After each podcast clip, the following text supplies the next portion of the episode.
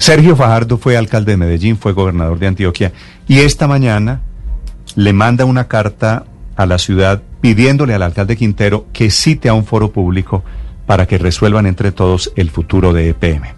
Doctor Sergio Fajardo, buenos días. Buenos días, Néstor, un gusto saludarlos. Esta carta de esta mañana, doctor Fajardo, ¿qué intención tiene? ¿Cuál es la solución que usted ve para arreglar este lío que se está creciendo alrededor de EPM? Pues empecemos por el título, Néstor. Salgamos de la batalla política pueril y salvemos a EPM. Digo tres cosas relativamente elementales, pero muy importantes. Estamos jugando con una gran, digo estamos en el sentido de que se está jugando con una gran riqueza de la ciudad de Antioquia y de Colombia. Es difícil imaginar lo que significan las empresas públicas de Medellín, en particular para la ciudad de Medellín, con los traslados que hace, con la riqueza genera que tiene la obligación de ser invertida en los programas sociales de la ciudad.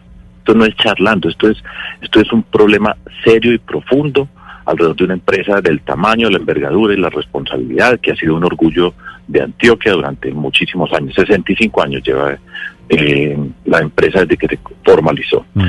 Segundo, eh, todo esto se está dando una discusión que se ha convertido en una discusión política, yo la llamo pueril, de polarización local a través de redes, medios digitales, moviendo todo tipo de emociones y de insultos y de confrontaciones que terminan siendo dañinas para las empresas públicas de Medellín, que tiene que ser el objetivo principal de la ciudad.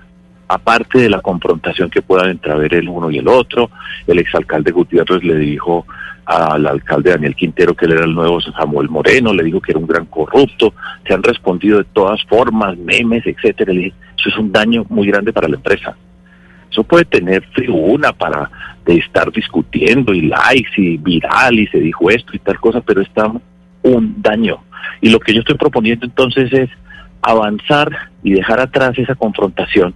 Hay terrenos para la confrontación política y es legítima también dentro de esta película entonces que César Gaviria está aquí, Ernesto Samper también entró a participar, más Galleras, que Petro, que el uno, que el otro, que Uribe invitó a, una, a la presentación de una veeduría y entonces todo esto, ¿a qué le sirve? ¿Para qué le sirve la ciudad? Para nada. ¿A qué, ¿Para qué le sirve la EPM? Para nada. Es un daño muy grande que se está haciendo, se está erosionando y nosotros el reto que tenemos es salvar a EPM. Y yo propongo lo más elemental de todo, y retomo lo siguiente. El alcalde ha dicho que él quiere recuperar 9.9 billones de hidroituango y que además va a luchar y desenmarcará la corrupción. Dijo, tiene, ¿quién se puede oponer a eso? Es legítimo, es necesario y es urgente para recuperarla. Pero entonces la pregunta es cómo.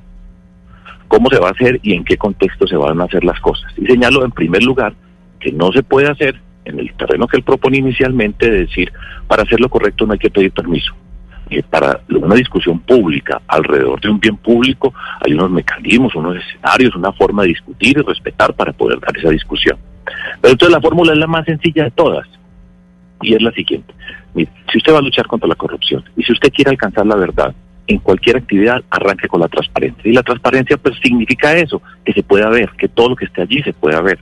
Los corruptos mueven en la oscuridad.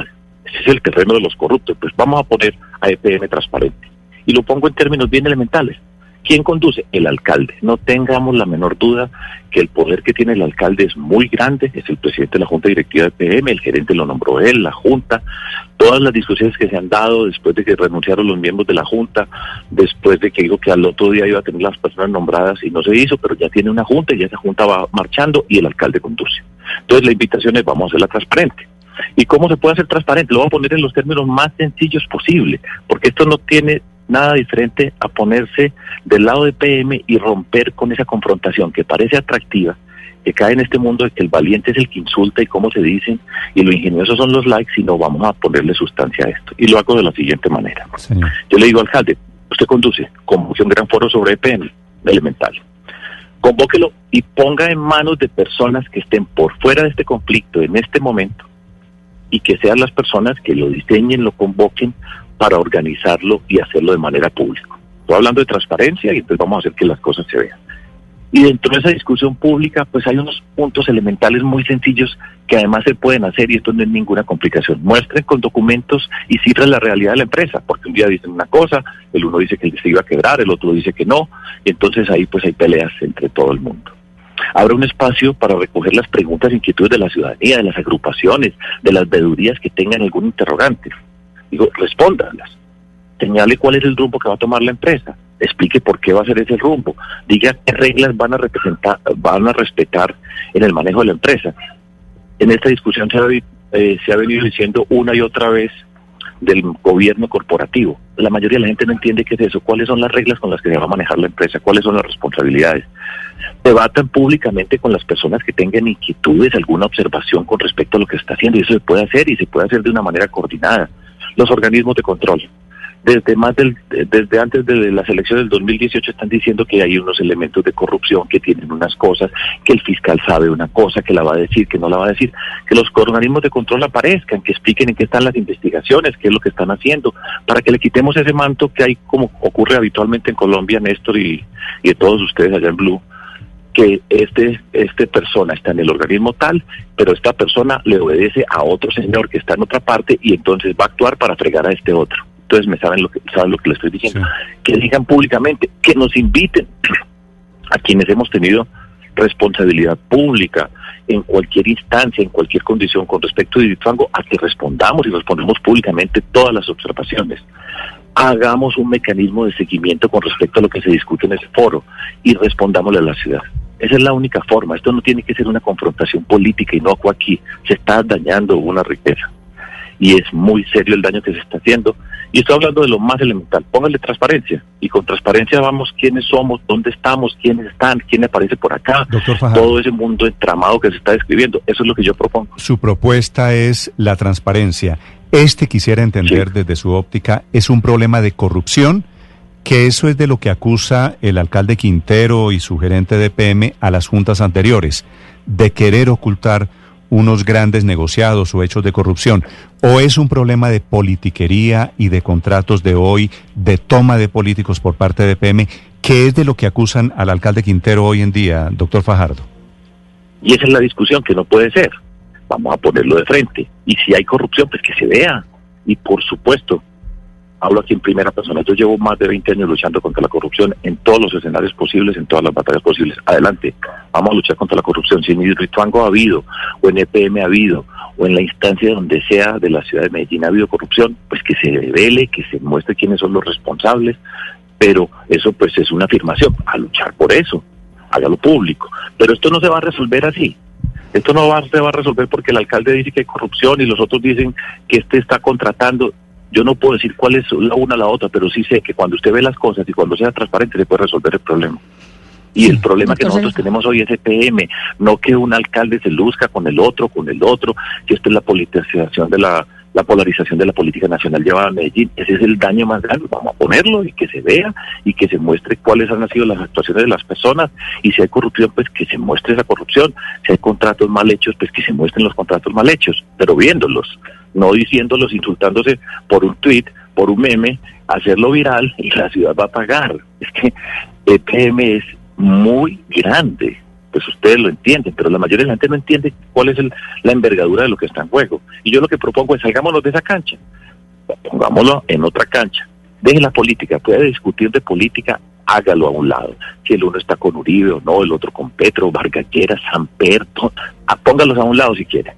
Pero estamos hablando de EPM y EPM trátela con cuidado y cuidarla significa transparencia y vamos a discutir y respondemos las personas y eso se puede hacer ahora. Y ahí nos salimos de otras confrontaciones. Sí, a propósito de responder, doctor Sergio Fajardo, el hecho es que durante su administración la Junta Directiva de PM tuvo algunos miembros o varios miembros relacionados con el grupo empresarial antioqueño, los cuales algunos, al menos según la versión del alcalde Quintero, tenían conflicto de interés con el tema de Urituango y las demandas derivadas por 9.9 billones de pesos. ¿Cree que eso fue un error, haber incorporado tanta gente del JEF en la Junta de PM? Paola, fíjese usted, por eso es que yo hablo de transparencia ¿Sabe quiénes fueron los miembros de la Junta Directiva de PM cuando yo fui alcalde? alguien ya ha tomado el trabajo de ir a mirar en Google. Miembros, Paula, Junta Paula, ¿quiénes fueron los miembros de la Junta de PM del sindicato eso, Eh, te, lo pregunto a usted, alcalde, se, lo pregunto a usted, doctor no, sí, por eso le digo, porque una de las grandes críticas es que venían precisamente... Paola, usted le dice que él tuvo que él tuvo miembros del sindicato antioqueño en la Junta Directiva. ¿Quiénes fueron, Paola? No, pues cuénteme, por eso le digo yo, el doctor Sergio Fajardo nos va a contar, Luis Fernando Rico, Luis Fernando Mejía, Omar Flores Vélez. Sí, eh, adelante. Pero, la pregunta. pero fíjese pues que esto es de las fáciles. ¿Quiénes fueron miembros de la Junta Directiva de PM cuando Sergio Fajardo fue alcalde? ¿Quiénes fueron, doctor gerente? Sí, ¿quiénes? Pues mírenlo ustedes, pero yo le voy a decir, no fue del, del sindicato antioqueño como lo que no había. Ahí dicen que Manuel Santiago Mejía, que siempre ha sido un contradictor político mío, ¿sí? Que hace parte de todas estas discusiones, estaba en la Junta. Pues falso, nunca fue de la Junta Directiva. Por eso es que yo digo, pongamos esto transparente, porque es que es relativamente fácil, eso no es una información secreta.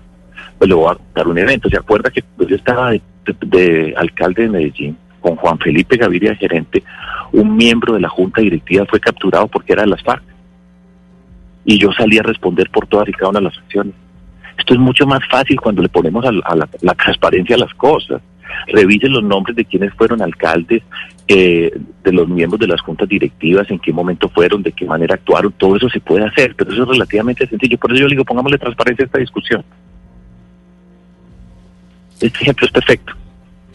Sí, exgobernador, en ese por supuesto, por todas mis actuaciones y, y, que cada uno responda por sus actuaciones y todas las acusaciones, pero, pero podemos, en Colombia podemos pasar a avanzar en cierto nivel elemental pues de tramitar las dificultades y las discusiones. La política es legítima, si está con Petro o con Vargas o el otro está con Uribe, ¿no? Eh, todo eso pues hágale un capítulo a eso. En medio de una pandemia, todas estas discusiones, pues, ese capítulo, pero pues cuiden a PM. A ver, Camila, la última pregunta para el doctor Fajardo.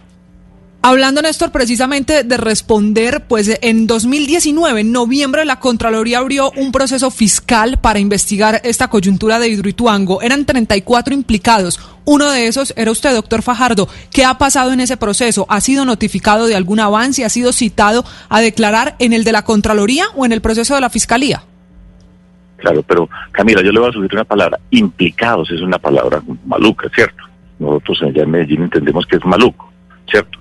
Nosotros tenemos, somos personas que hemos estado durante todo el trámite del proyecto y estamos, eh, eh, tenemos que responder a lo que la Contraloría quiere hacer. Yo ya respondí por escrito y eh, tuve una audiencia por Zoom y respondí exactamente mi papel.